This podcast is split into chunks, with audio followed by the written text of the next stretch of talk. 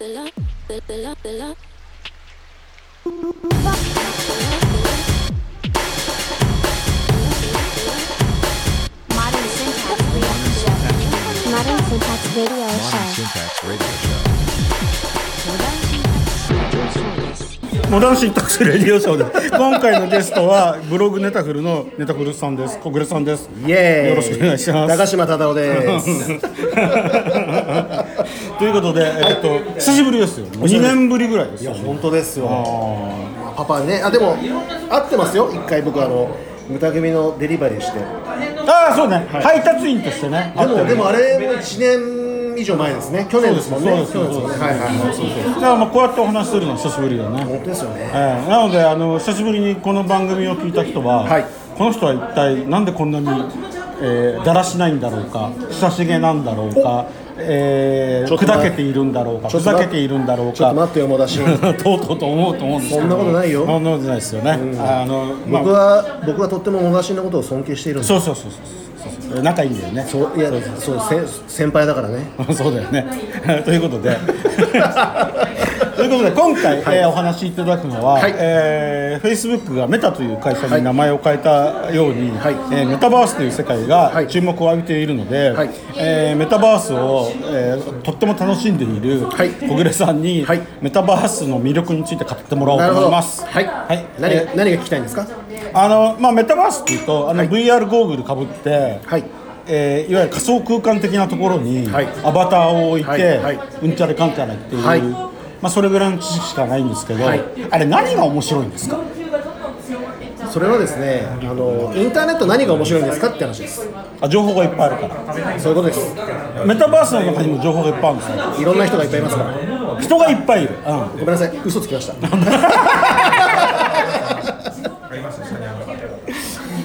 コミュニケーションですね要は。ああはいはい。だからまああのコミュニケーションですよ。だからななんていうんですかねそのチャットしてるというか、うん。ボイスチャットうん。の延長線上でうん。アバターがいるじゃないですか、うん。だからその本ひ人がアバターになってうん。会話をしているっていうそのコミュニケーションがやっぱり一番の魅力かなと思いますね。あそれはやっぱりボイスチャットとは違う感覚なの違いますよ。ねだってアバターがいるんですよ。アバターがいるとやっぱ全然違う。違います。そこにね存在してるんですえじえ自分のアバターね。自分のアバターと相手のアバターじゃないです。かでその相手がいる感覚がすごく強いですね。それがいわゆるあのコロナではい。家から出れなくなった時に、よりこうなんか面白いツールとして使えるって感じなんですか？そうです。まあコロナになる前からやってる人はまあもちろん大勢いたと思いますけど、まあ、僕はね特にあの去年の秋ぐらいから始めたんでまさにコロナ禍の中で始めてでそのしょいろいろ案内してもらってその仮想世界にまあちょっとかっこつけていいかそのダイブダイブした。ダイブしダイブ。ソードアートオンラインだね。ダイブ。あダイブ。したわけですよ。あそうすると最初はね、あのーアバターとかその仮想世界とかすごく違和感を感じる。んでうんうんそれやっぱり、うん。あのみ見たことがないところに連れてかれて、なんかで特に、まあ、い今過渡期だからかもしれないですけどやっぱりその美少女アバターが多かったりとかそのリアルの人間じゃないアバターの人たちがすごくあ多い性別もあんまり関係ない。あまあ、裏返すとそれがあの、まあ、その仮想世界メタバースの魅力でもあると思うんですけど、まあ、そういう感じですごく最初違和感を感じたんですけど、まあ、案内をしてもらっていろんな人と会話をして仲良くなっていくとそこがですねやっぱりなんかこう特別な世界じゃなくなってくるっていうか普通に感じられてくるんですよ、まあ、なんかそういう世界なんだなってな慣れというか。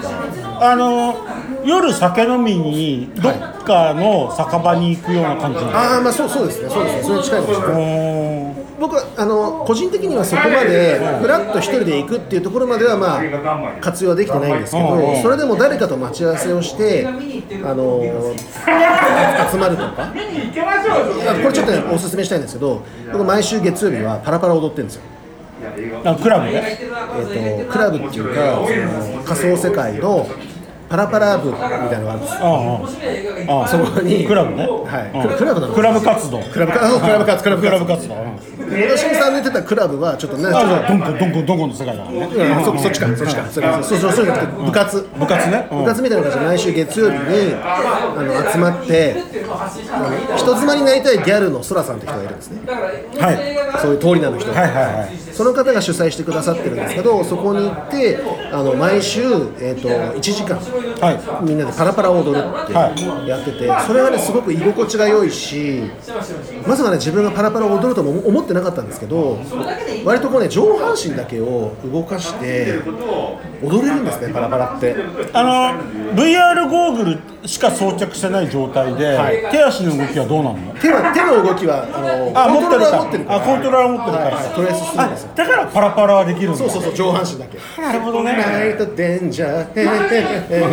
踊ってますね、ええそうそうそう。なんですよはいはいはい。でそれがすごくね割と僕はあの VR チャットいろいろやまあメタバースやってますけど割とそこはね僕の自分の居場所だなと思って。あ毎週行くと決まった人がいて仲のいい人がいて弓江さんっていう、ええお酒を飲むのたしなむのが好きな女性がいて、毎週こうちょっと僕も酔っ払っていくんですそこに、はいでそれをお互い酔っ払いながらねこう,、こうパラパラを踊って。でも他にもでも30人ぐらいいるんですよで大体やっぱ常連さんがいたりとか飲み屋かな？ああ飲み屋でパラパラを そうそうそうそうああそれがね毎週月今今は月曜日なんですけど固定で決まってやってるんでやっぱりそうちょっと居場所的な感じみたいになっててで上半身を動かしてちょっと運動にもなってみんなで「あー」って笑いながら楽しいっていうのがすごく自分にとってのやっぱりそのメタバースの楽しみ方の一つにはなってそういう話でした。そういう話です。で、え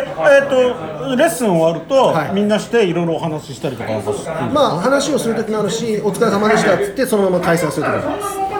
割とその方が多いですかね。はいで、あの、えーその世界の中で新しく知り合いになった人ってのは弓江さんですね。いっぱいいるわけ？あいっぱいいますいっぱいいますよいっぱいいますで、それはでも実態は知らないんです。実態は知らないですあ関西弁を喋ってるから関西の人なのかなぐらいしかわかんないですあ声はそのまま、えー向こうに伝わる。伝わるし向こうも多分そのままの声だと思うんですけど中にはボイスチェンジャーを使ってたりとかちょっと女性っぽい声を出す特訓をしてる人がいたりとかまあ、正直わからないです性別は年齢もわかんないです。でもた多分僕はその中では割と上の方だ。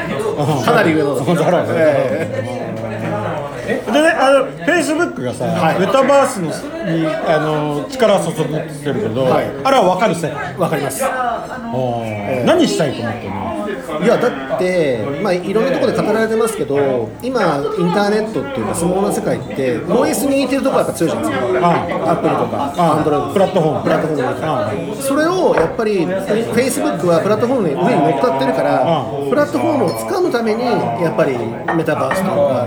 新しいプラットフォームを作りたいんだよね、ど独自のね。そうそうそうアアプリストアじゃないけどそういうプラットフォームになりたいんだなと思う思いますよね。ってことはさあれ将来的にはなんか、えー、と広告マン的な人がさ、はい。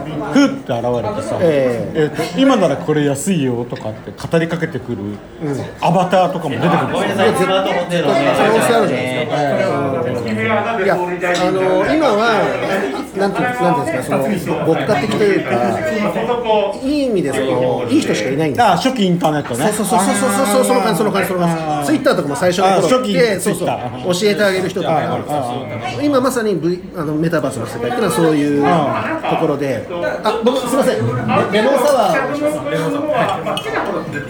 そうそうそう。本当にいい人しかいないんですけどただ今メタバースメタバースってバズワードになってでやっぱりその、N、NFT と絡めてお金儲けみたいな感じのことをやる人が出てきて出てきて。はあ。えーそうそうそう。それでやっぱり今までいた人たちはすごく懸念してるんですよね。あこの今のいい世界が変質してしまうんじゃないかって懸念して。もうすでに汚され始めてるんだね。でもでもねそれはあの気持ちはわかるんですけどしょうがないんですよね。まあ人が増えると。ね。人が増えて話題になるとやっぱりそこで金儲けをしようっていう人たちが入ってくるからもうそれはどうしようもない、うん。今まで良かったものを守りたいけどやっぱりもともといた人たちが少数派になって世界は変わってしまうっていうのを僕も随分いろんな見見てきましたからしょうがないかなと思いつつでもでもでもっていうのは欲しいかな。でもやっぱりそのメタバースっていうのはインターネットのような一つの世界になるんだろうなと思う。それそれは例えば今は大きなヘッドマウントディスプレイをかぶって家じゃなくてできないけどメガネみたいなサングラスみたいなサイズになってあの VR っていうよりは AR ですね。現実世界と合成されてあの今見ているものと仮想世界がマージされたようなものが見えるようになる、まあ、そんな世界が多分少なからず遠からず来るんじゃないかと思うんで避けられない。このメタバースは来るぞと。なるほど。はい。で今メタバースを楽しもうと思うと、はい。オキュラス2を使うしかないの？オキュラスクエスト2が一番、はい、手軽ですね。端末だけでできるんで。はい。他にもいろいろある他にもヘッドマウントディスプレイありますけど大体あの PC と組み合わせるってやつああ、はい。で PC もやっぱりゲーミング PC クラスの性能が必要になってくるんでそうなると初期投資が結構かかるんであまあオキュラスクエスト2 3万7000円ぐらいですかね。で始めるのが一番手軽かなと思います、はいなるほどね、はまあ、ということで、えーメタバースの魅力について語っていただきましたがもっと語りたいですか？大丈夫です。ということで終わります。ありがとうございました